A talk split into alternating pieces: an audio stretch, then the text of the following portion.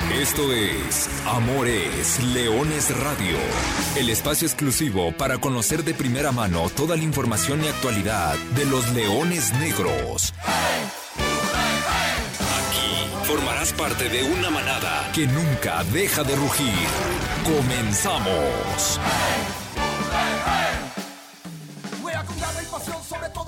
Hola, ¿qué tal? Hola, ¿qué tal? Muy buenas tardes. Bienvenidos a Amores Leones Radio en su edición 162. Con el gusto de saludarlos a través de Frecuencia Deportiva 1340 AM completamente en vivo y a través de quienes nos escuchan en el podcast y en las plataformas digitales en donde está disponible Amor es Leones Radio. Ya el único espacio destinado 100% a hablar del equipo de la Universidad de Guadalajara. Tristemente la noticia nos ha caído en la realidad mi estimado José María Garrido, a quien saludo y quien me acompaña esta tarde. No tendremos más Amores Leones Televisión. Pero acá seguiremos todos los miércoles a las 12 del mediodía para traerles eh, la información deportiva de los Leones Negros y por supuesto a través de Spotify, a través de Apple Podcast, en las plataformas digitales estará el podcast disponible para que usted se entere de todo lo que sucede con Leones Negros. José María Garrido, Chema, ¿cómo andas? Buenas tardes. ¿Qué pasó, Benavides? Amores Leones vive, no se ha muerto, sigue vigente, aquí estamos. Totalmente de acuerdo, tendremos que seguir porque hay mucha afición de Leones Negros que ya se manifestaba a través de las redes sociales. Oye Arturo, antes de arrancar, te lo pregunto porque para aclararlo, ¿no? Porque ya se habla mucho de que hoy, hoy mismo en las frecuencias de radiograma, el gobernador del estado, Enrique Alfaro, dijo que para la segunda quincena del mes de octubre, quizá haya estadios con puerta abierta, no antes de la primera quincena de octubre. En Guadalajara, con Leones Negros, ¿existe alguna probabilidad que para entonces haya algo o no? Mira, hasta la semana pasada que yo estuve indagando en el tema, aún no hay nada, ¿eh? Y, no se ve factible. Y lo cuento rápidamente. el, tema no es tanto la distancia que puede existir dentro del inmueble, porque esa evidentemente todos conocemos, el Estadio de Jalisco, esa por tamaño lo permite, ¿no? O sea, el estadio es un estadio para 56 mil personas, por supuesto. Es el estadio de mayor capacidad de la liga, de la liga de la expansión MX. Puede, sin, sin mayor problema entrar, entrar aficionados y mantener la sana distancia y lo que gusten y manden. El tema radica en, otras cuestiones puntuales que seguramente en los protocolos que, que están manejando la gente de la liga con la Secretaría de Salud viene. Al momento de los ingresos, ¿no? Cómo evitar las aglomeraciones en los ingresos. Al momento de las transacciones eh, dentro del estadio, ¿no? O sea, eh, ¿cómo le vas a pagar? ¿Cómo vas a comprar algo? ¿Cómo vas a... ¿Se va a vender comida? ¿Se va a vender cheve o no? Exactamente. Eso creo que es el detalle que por ahí va a tener que, que seguirse muy puntual y, habrá que ser. Creo que Leones, bueno, conociendo lo que, y hablando ya específicamente de Leones Negros, a lo que yo conozco, no se va a apresurar en lo absoluto. Eh, hay que recordar que en, marzo pasado, Leones Negros fue el primer equipo de todo el fútbol mexicano que determinó cerrar, eh, jugar su primer partido puerta cerrada.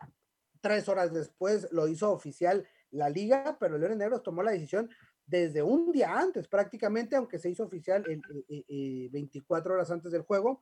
Y después, posteriormente, eh, vino todo. ¿Con base, Arturo? Perdón que te interrumpa perdón Arturo que te interrumpa, con base en lo expuesto por la mesa de situación de la Universidad de Guadalajara. O sea, no es que al maestro castellano se, le ocurrió y dijo, vamos, no. Hay toda una estructura detrás en la universidad, este, donde seguramente las decisiones se tomarán también consensuadas y pensadas, ¿no? Sí, también el, doctor José Antonio Torres, el jefe de los servicios médicos del equipo, eh, eh, es un maestro, eh, y, lo digo con todas las letras, en salud pública, entonces, bueno, esas decisiones, como lo dices, además de todo el equipo que hay, que hay en, la mesa de trabajo de la Universidad de Guadalajara, pues por supuesto, a lo que yo sé, en esta cuestión no se va a apresurar Leones Negros para abrir las puertas en cuanto a la afición eh, respecta, ¿no? Habrá que, habrá que tener paciencia, habrá que tener paciencia de verdad para, para ir de a poco y sabiendo que que hoy lo más importante es seguir cuidándonos. Lo hemos vivido, tú lo viste en carne propia, nosotros al menos en, casa ha habido pérdidas por, esta enfermedad, entonces más vale llevarlo, llevarlo tranquilo eh, y, conforme las decisiones de los que saben y de los expertos en el tema nos vayan indicando. Hay que reiterar, seguir saliendo de casa con, con, el cubrebocas, con la mascarilla bien puesta, lavarnos las manos de manera frecuente, con frecuencia, sí. Y, bueno, e irnos cuidando, manteniendo y obviamente, pues paulatinamente también regresando a, a, nuestra vida, extremando las precauciones necesarias. Y, y, en extremando precauciones y en nuestro regreso a la vida, pues sin querer queriendo, ya la Liga de Expansión MX va por la jornada 7, ha arrancado la jornada 7 y vamos a arrancar este programa con el análisis de lo que fue el partido del domingo pasado. Regresaron los Leones Negros al domingo de Leones. 12 del día, Estadio Jalisco, espectacular estadio. La cancha estuvo, mira, fíjate que fue, fue una semana espectacular eh, para el Estadio Jalisco, aunque sí le, le, dolió al final la cancha. El jueves jugó la Liga TDP. Arranque de la Liga, inauguración. El sábado jugó Liga Premier, ya sabemos que Café Jalisco juega, que fue un partidazo, por cierto. O sea, el, jueves 5-1 ganaron los Leones Negros a Catedráticos. El sábado Café se empató a tres goles. Y el, y el domingo, Leones Negros y Pumas Tabasco se enfrascaron también en un partidazo de cuatro goles. Domingo pasado, 20 minutos de locura. En 25, el Negros, 25, sí, cierto, 25 minutos de locura. André Andrade abrió el marcador para Universidad de Guadalajara, un testarazo ahí dentro del área solo. Después hacen un 2 a 1, lo empata José Alcántara. El gol de la semana, Jacob Morales con un recurso espectacular de Escorpión pone adelante a Pumas Tabasco y un minuto después reacciona Universidad de Guadalajara, jugada rota, rebotes dentro del área y aparece el Tepa González para marcar el 2 por 2. Y con esto, después el partido fue de más a menos, la cancha fue resintiéndose, el calor, el sol, y al final, pero creo que al final fue uno de los partidos que dejó un grato sabor de boca Chema Garrido, aunque repartición de puntos entre dos equipos que creo que se agradece, o al menos yo agradecí mucho la propuesta de ambos equipos, dos canteras, dos equipos con, con jugadores muy jóvenes, con, con, prospectos interesantes para el fútbol mexicano, y que bueno, se, enfrascaron en un buen duelo, ¿eh? en un toma y daca, hubo para que hubiera, hubo oportunidad para que cayeran más goles, al final todo quedó en dos por dos y repartición un punto por bando. Sí, Arturo, fíjate que eh, lo, lo, decías, 25 minutos de locura, y antes del primer gol de André y Andrade, el propio André tuvo una, una jugada antes, tuvo una oportunidad de asistir no recuerdo si es a, a Carlitos. Azar o, o, al Tepa, donde él se, quiere comer todo el pastel y decide hacer la jugada individual. Si a lo mejor hubiera servido diferente, hubiera levantado la cabeza, a lo mejor el resultado hubiera sido distinto, no lo sabemos. Pero sí, fueron 25 minutos eh, eh, extraordinarios para Leones Negros y que, pues, eh, podemos decirlo, Arturo, sin, sin temor a equivocarme, los dos equipos de mayor dinámica de esta expansión MX se enfrentaron este fin de semana y dieron eh, uno de los, de los duelos de, me parece que ha sido junto con el de anoche, el de mm, Cimarrones. Cimarrones, la victoria de Mineros 3 por 2, que juega muy bien también Mineros y tiene un, un punto aparte hay que darle al, técnico Moreno, eh, el más joven del circuito, pero también los de, los de mejor propuesta y de, y de mayor búsqueda del arco contrario y de mayor dinámica, sin duda que son, no me vas a dejar mentir, Leones Negros y el equipo de Pumas eh, Tabasco. El, reflejo de ello fueron los, los 45 o los 25 minutos y el cierre también del partido de, de este domingo. Y pues queda esa sensación de que Arturo, el equipo sigue sin ganar en casa, pero como visitante, vaya que se ha fortalecido, ¿no? Es donde ha hecho esa base sólida de puntos que lo tienen compitiendo hoy por hoy en zona de calificación.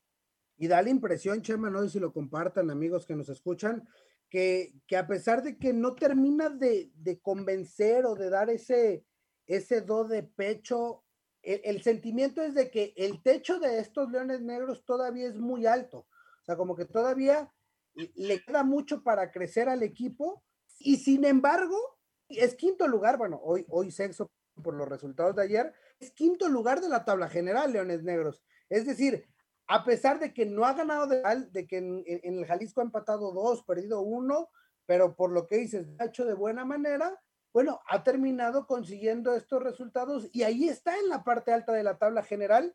El partido de mañana será una gran prueba y de eso estaremos platicando más adelante. Todavía hay mucha información, regalos y sorpresas. Aquí en Amores Leones Radio. Arrancó la jornada 7 otra vez. Eh, los dos visitantes ganaron, Venados ganó y Mineros en un muy buen partido, que también ya lo mencionabas, le gana tres goles por dos a Cimarrones. La tabla general se encuentra de la siguiente manera. Celaya es superlíder, único equipo invicto del torneo, cuatro ganados, dos empates, 16 puntos. Segundo lugar, Cimarrones con 14, Mineros tiene 13, Cancún se quedó en 12, Atlante. ¿Te acuerdas cuando decían el Atlante es una pedacera y el Atlante no sirve? el Atlante, no le hace gol a nadie. Atlante arrancó tres jornadas sin jugar, Arturo, y hoy ya se puso a mano y está metido en lo más alto. Quinto lugar, 11 puntos, eh, tres victorias consecutivas. Luego aparece Leones Negros en sexto lugar, Dorados es séptimo y en zona de repechaje está Morelia, que ya medianamente a tropezones ahí va avanzando. Venados, el noveno. El Tepa es décimo. Correcaminos, que ahora se va a quedar, y Chema, me gustaría que comentáramos esto. Correcaminos va a posponer dos juegos por, por tema COVID. Se queda en once. Pumas Tabasco. Y en los últimos lugares, Tampico, Tapatío, Tlaxcala y Alebrijes. Tres de los rivales de Leones Negros en el fondo de la tabla general Vamos platicando después de seis jornadas y dos eh, partidos. Chema, ¿cómo ves esta liga de expansión? ¿Qué te gusta, qué no te gusta, qué te sorprende? Mira, eh, yo, yo creo, Arturo, que si bien el nivel de fútbol en general no ha sido bueno, sí destaco eh, que a final de cuentas los equipos que mantuvieron un plantel con ciertos elementos de experiencia, casos, y lo vemos en la clasificación general, Celaya, Cimarrones, que mantuvo una base, eh, el mismo Mineros, Leones Negros, son equipos que están en la parte alta, que mantuvieron una, insisto, una, una base clave y que con base en, eh, en, esa continuidad que le dieron a su plantel, pues los equipos están ahí en lo, en lo más alto con Celaya, que es el próximo rival, Arturo, eh, tiene el equipo más, creo yo que es el equipo más experimentado, y mejor conformado. Eh, lo, demuestran los, los, números. Me queda con la impresión de que Cimarrones sí se, se desinfló, se está desinflando. Desde luego que lo que hace Universidad de Guadalajara es, es, es, muy positivo. Eh, al, darle una continuidad a jugadores ya con cierta, cierta trayectoria y cierto recorrido, pero que todavía pueden dar mucho más para, para explotar y por supuesto con la base de jugadores jóvenes. Me parece que es de lo, de lo que a mí en lo particular destaca más hasta hoy de este certamen. De acuerdo, la regularidad de Celaya, creo que la regularidad de Leones Negros dentro de todo ha sido un equipo regular que se ha mantenido, porque salvo el partido de la Jaiba que te dan la vuelta, lo demás ha estado ahí, ¿no? Leones Negros con, unos picos altos, como, como fue el partido de Tlaxcala, pero también una regularidad que, ahí se ve en los números, ¿no? Dos victorias, dos empates, dos derrotas y, una liga que lo que yo le veo es que es muy, no sé si versátil o muy gitana o muy abierta. No encuentro el, adjetivo, Chema, porque ganas de visitante y te, te metes en la parte alta, puedes eh, incluso ceder dos, tres partidos, pero una liga que te permite recuperarte muy rápido, puede ser. Es que eso lo hace un poco engañosa, Arturo, también, ¿eh? Esa, eh, esa puede ser la palabra, ¿eh? engañosa. Es que, a ver, y, yo, lo, yo lo pongo con el ejemplo de Leones Negros. O sea, en, casa no ha ganado un solo partido, pero de, visitante le ha ido muy bien. Le ganó a Tlaxcala, le ganó al Atlante. Ahí, ahí ya llevas ocho puntos. Más los dos empates de local, son los diez. Es, es una liga que no sé si, si estoy siendo muy severo en el juicio, pero me parece que fomenta la inconsistencia y la irregularidad de algunos clubes, porque con los puntos que saques de visitante la puedes, la puedes hacer para mantenerte en lo alto, pero, pero si no ganas en casa, que es lo que en teoría uno podría pensar que es la prioridad, pues hace que se complique todavía más el panorama, ¿no? Ahí te va el venadato, ¿eh? Justo y, cerrando lo que, lo que tú dices. En, el, en los últimos dos años, del 29 de septiembre del 2018, Leones Negros jugó 20 partidos de visita. Ganó tres partidos de 20 jugando fuera del Estadio Jalisco. En este torneo, en cuatro visitas, pudiera igualar el número de lo que tardó dos años en conseguirlo. O sea, hoy Leones Negros ha mostrado una cara. El mismo dato te lo pudiera dar jugando como local. Perdió un partido de los últimos tantos y ahora no ha ganado en, en los tres juegos que llevamos hasta el momento. Pero sí, entre esa volatilidad pues hoy la liga está de esta manera. Chema, si me permite, vamos a la pausa. Regresando, vamos a hacer el enlace y la conexión hasta Celaya, Guanajuato, la casa del hoy superlíder de la liga de expansión, que creo que nadie lo va a sacar de ahí, ¿eh? Nadie lo va a sacar de ahí, al menos una semana más, único invicto, y el próximo rival de la Universidad de Guadalajara. Volvemos. Radiorama 1340. Frecuencia deportiva listos para hacer el contacto y el enlace tradicional de nuestro programa y hoy nos vamos a enlazar hasta Celaya, Guanajuato, donde está Diego Amate e Iván Silis de parte del Departamento de Comunicación de los Toros y listos para platicar, muchachos, agradeciéndole que esta conexión para Amores Leones, que nos cuenten de la previa del partido de mañana, 7 de la tarde noche, desde el Miguel Alemán Valdés, a través de TUDN y a través de TVC Deportes, los Toros de Celaya, recibiendo a los Leones Negros de la Universidad de Guadalajara. De entrada, lo puedo decir sin temor a equivocarme, el partido de la jornada 7 de la Liga de Expansión. ¿Cómo andan? ¿Qué dicen? Hola Arturo, muy buenas tardes. Pues aquí muy contentos de, la invitación y pues saludando a todos los, los radioescuchas por ahí de, de, los Leones Negros y pues muy contentos de, del día de mañana tenerlos por acá y estamos seguros de que será un, un gran partido como bien lo mencionas. Sí, ¿cómo estamos? Nada más para saludarlos y agradecer la invitación. Este, la verdad es algo muy, pues muy bonito el poder enlazar esta comunicación entre los dos equipos justo antes pues, de disputar nuestro, nuestro encuentro. Oye, a ver, platíquenos cómo, cómo se vivió en Celaya todo, pues todo el relajo de los últimos meses, eh, ya con la conformación del equipo hasta lo que fue el arranque de, de, la liga, sobre todo con, con, el termómetro de la afición, una afición muy metida, una afición eh, que en los últimos años ha tenido cosas muy buenas, como la remolación del estadio, un equipo que, que, ha estado peleando, de repente en las últimas temporadas no tuvo tan buenos resultados, pero siempre una afición muy metida, una afición que, que, bueno, es futbolera per se en, en, esa región de, de Bajío. Como bien mencionas, eh, los últimos torneos este, habían sido un poquito ahí como de altibajos, pero por ejemplo en el último torneo que se tuvo que cancelar, pues ya el equipo iba iba repuntando en, en, las primeras posiciones de la tabla y un torneo anterior se llegó a semifinal contra, en ese entonces, el superlíder Oaxaca. Y pues bueno, cómo lo tomó la afición este nuevo cambio de, de la liga.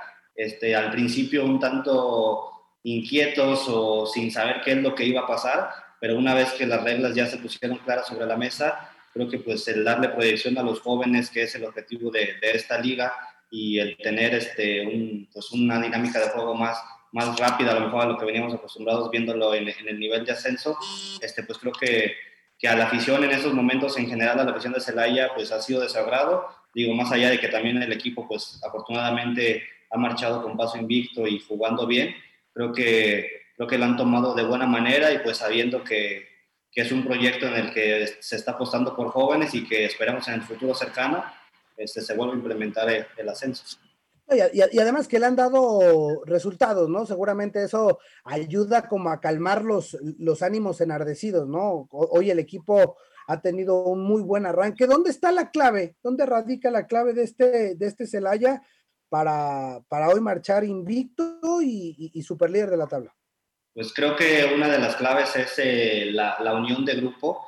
Eh, por ahí el profesor Israel Hernández Pat eh, ha conformado un, grupo de jugadores este, que ya tenía muy bien detectados desde fuerzas básicas, desde ya desde hace varios años, porque pues él, como bien saben, eh, trabajaba en la sub-20 de Cruz Azul, trabajó en la sub-20 de América, trabajó en las fuerzas básicas de Santos, entonces supo este, elegir muy bien a los jugadores que él necesitaba para, para su sistema y creo que también el arrojo de los jugadores que se quedaron de experiencia ha sido muy importante para, pues para que el equipo tenga este buen paso.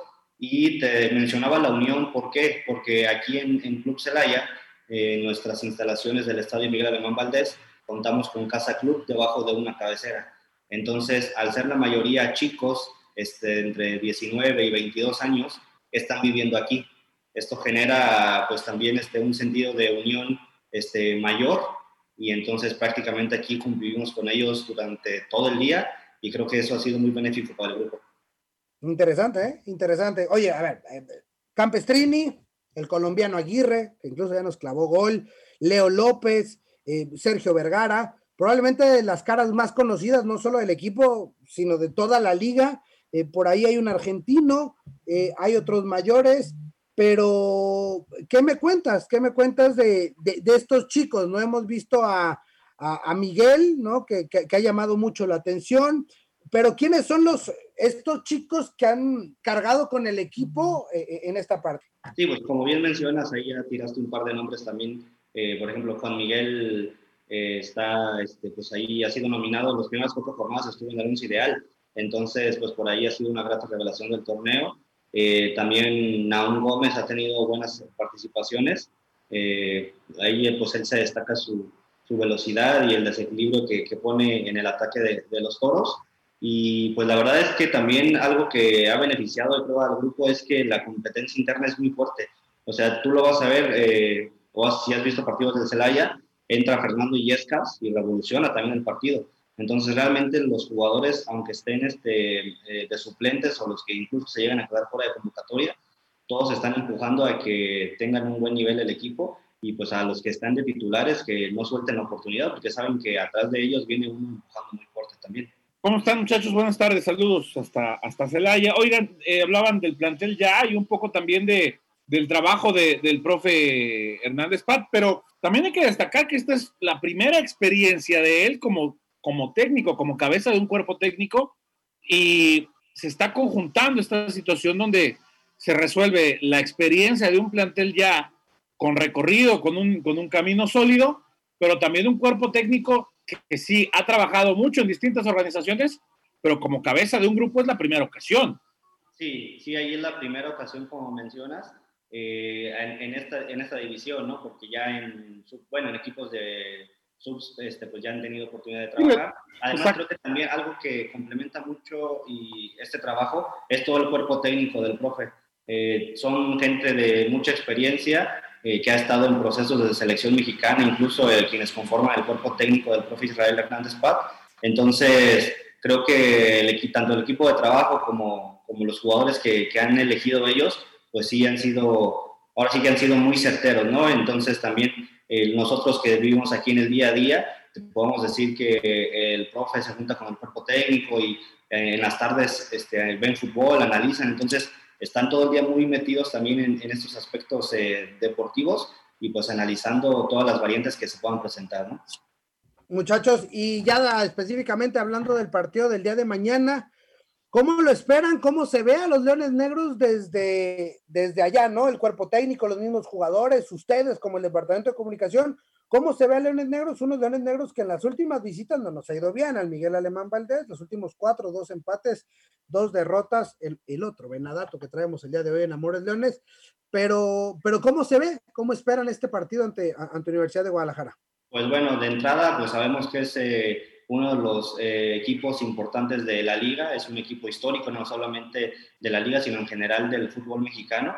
Entonces, pues se le tiene eh, su respeto a la, institución, pero sabedores que ellos obviamente al, jugar de visita pueden, tienen la oportunidad de ganar cuatro puntos, pues sabemos que va a ser un partido complicado y pues el profe está afinando ahora sí que todas las, las piezas para que, para que ahora sí que la victoria y los tres puntos se queden en casa, ¿no? Pero sabemos que Leones Negros es un un equipo de cuidado y como bien mencionas, a lo mejor en las últimas ocasiones en el Miguel Alemán Valdés no les ha ido del todo bien, pues este, hay, que, hay que tener sus precauciones también para, para no llevarnos una sorpresa, ¿no?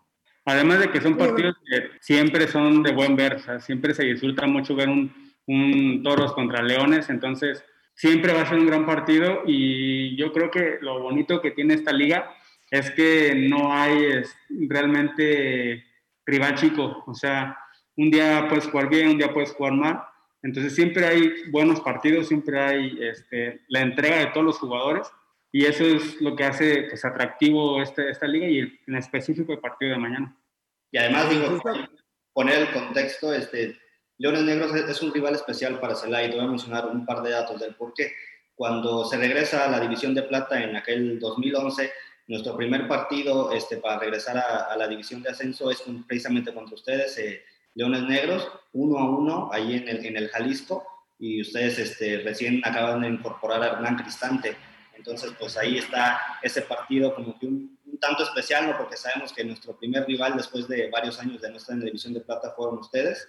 Y además, bueno, también, por ejemplo, el último partido como local que disputamos el torneo pasado antes de la suspensión de la pandemia fue contra ustedes.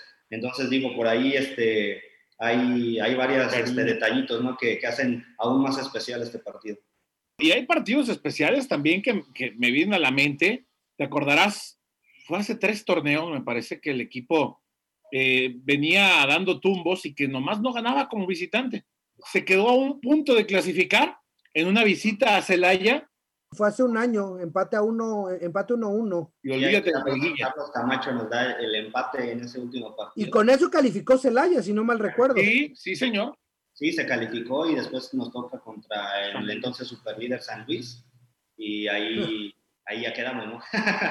Oye, Diego, Iván, eh, platicamos hace ratito nosotros de, cómo, cómo ven la liga, ¿no? O sea, cómo han visto a los rivales, porque por ahí les ha tocado Atlante, eh, les ha tocado Correcaminos, Dorados, Tlaxcala, la misma Jaiba que hoy está abajo. ¿Cómo han visto la liga? ¿Cómo la han sentido ustedes eh, en cuanto a los rivales, en cuanto al nivel, etcétera, etcétera? Pues creo que al ser una liga con tantos cambios, refiriéndome en cambios a, a las plantillas, porque pues obviamente todos se tuvieron que que renovar. Este, pues en el arranque del torneo también era como difícil tener mm, parámetros, ¿no? O estudiar muy bien al rival, porque pues obviamente apenas son las primeras jornadas y hay ciertos cambios, pero creo que a esta altura ya del torneo, este, pues los equipos pueden ser más este, analizables en su modelo de juego, en los jugadores destacados de, de cada uno de los equipos, pero en general, este, pues creo que que la liga la otra vez por ahí estaba viendo un dato de que lleva más de 100 debuts, entonces creo que en ese aspecto creo que pues está cumpliendo el objetivo. También por ahí revisando nosotros acá datos, este, hemos visto que en algunas jornadas incluso se meten más goles en la liga de expansión que en la liga MX. ¿Eso de qué nos está hablando? De que entonces acá, pues sí, son chavos, pero tienen un ímpetu y unas ganas este, de sobresalir este, importantes y provoca que haya buenos partidos. Simplemente ayer, por ejemplo, el partido de Mineros y Marrones, que termina 3-2, este, pues te da partidos con muchos goles y creo que también por ahí está bueno. Por ejemplo, su partido contra Pumas Tabasco, este, que también termina en un 2-2, entonces, pues ahí son, son partidos interesantes y creo que merecen la pena también que, que la gente, pues ya sea desde las distintas plataformas que tiene la mano, este, se informe de ellos, ¿no? ya sea por la televisión, ya sea por la radio, Creo que también un punto bueno es que tres televisoras importantes del país este, están eh, televisando la liga, por lo que creo que, pues que sí, es una liga naciente, pero que tiene ahí sus destellos, eh, buenos y que tiene buena exposición. De hecho, es lo que platicábamos justo ayer este, en la comida, que se nos antoja mucho más ver partidos de expansión que a lo mejor un Tijuana Juárez. Con todo respeto. Con todo respeto, claro, con todo respeto a, a ellos. Pero sí son partidos mucho más atractivos cualquiera, cualquiera que se enfrente siempre está seguro que lo van a dar todo por todo. Totalmente de acuerdo con ustedes. Pues muchachos, que mañana tengamos otro de esos partidos, que se antoje ver más y que sea de goles y que sea atractivo, porque no me queda duda que así será, que sean dos equipos que salgan a buscarlo y bueno, nosotros a disfrutarlos y cada quien a, seguir viendo por su equipo. Diego Amato y Silis, muchas gracias por ese contacto hasta Celaya, éxito en el torneo Gracias, muchas gracias. Que estés muy bien y como dices, que mañana sea un buen duelo de, nuestros equipos y ahora sí que, que el mejor. abrazo. Chema Garrido, eh, hacer los comentarios finales sobre este enlace con la gente de Celaya y lo que esperamos del partido de mañana, recordando 7 de la tarde noche a través de TUDN, a través de, para los que viven en Zapopan, a través de TVC Deportes para los que viven en Guadalajara, eh, podrán seguir el partido Pinta sabroso, ¿no, Chema? Pinta interesante, por lo que ya platicábamos. un Celaya invicto y unos Leones Negros que, de visita lo han hecho bastante bien y que en caso de conseguir una, una nueva victoria podrían incluso escalar hasta el segundo lugar, ¿eh? Es, ese es el, exactamente ese, ese punto el que tocas es lo que vuelve más atractivo el encuentro, la posibilidad de que Leones Negros siga en la cosecha de unidades en calidad de visitante. Ya hablábamos lo que había conseguido ante Atlante, lo que logró también en su última aparición ante el conjunto de Lobos de Tlaxcala y ahora en su cuarta salida del Estadio Jalisco, visitando nada menos que al superlíder, pues tiene semejante reto por delante. Veremos, veremos de qué, de qué está hecho Leones Negros. Me parece que es el reto más, más, más fuerte de todo el torneo. Ya con el regreso del Capi Dávalos, después de pagar sus dos partidos de, de sanción, no sé qué le habrá dicho al árbitro del día de, eh, del día de la Jaiba, ¿no? Para que, para que le hayan dado dos partidos. Algo sabes. A mí se me hiciste cara de que algo sabes, algo te contaron. Sí, sí, dijo algo como eh, su forma de conducir el partido no era la adecuada y no era el mejor ejemplo para una categoría juvenil. Con palabras más fuertes, seguramente. Después de eso vino un poco de, de, las palabras fuertes, pues, pero básicamente les dijo, pues, o sea, porque recordarás de ese partido cómo, cómo hubo eh, por eso el de Pumas Tabasco me gustó, porque Pumas Tabasco fue otro equipo que se dedicó a jugar, si te fijaste. Exacto, de acuerdo, de acuerdo. Pero bueno, eh, vamos a platicar de lo que viene. Ya decíamos, eh, el día de mañana, jueves, primero de octubre, los Leones Negros estarán visitando a Celaya, en Miguel Alemán Valdés.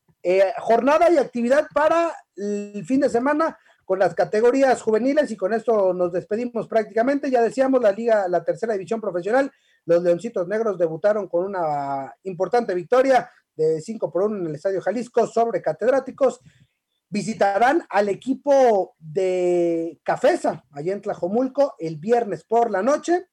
Y el equipo de Liga Premier, los Leones Negros Premier, que tuvieron una derrota estrepitosa en su visita a Fresnillo el sábado pasado, el domingo, en la primavera, domingo 11 de la mañana, estarán recibiendo a los mazorqueros de Ciudad Guzmán, equipo nuevo en la Liga Premier, esa es la actividad en la cantera de Universidad de Guadalajara. Esa es la agenda para esta semana. Y nosotros el próximo miércoles estaremos aquí de regreso en Amores Leones Radio para traerles toda la información, todos los resultados y todo lo que acontezca con un Leones Negros que tendrá dos visitas salidas, además, Chema, ¿eh?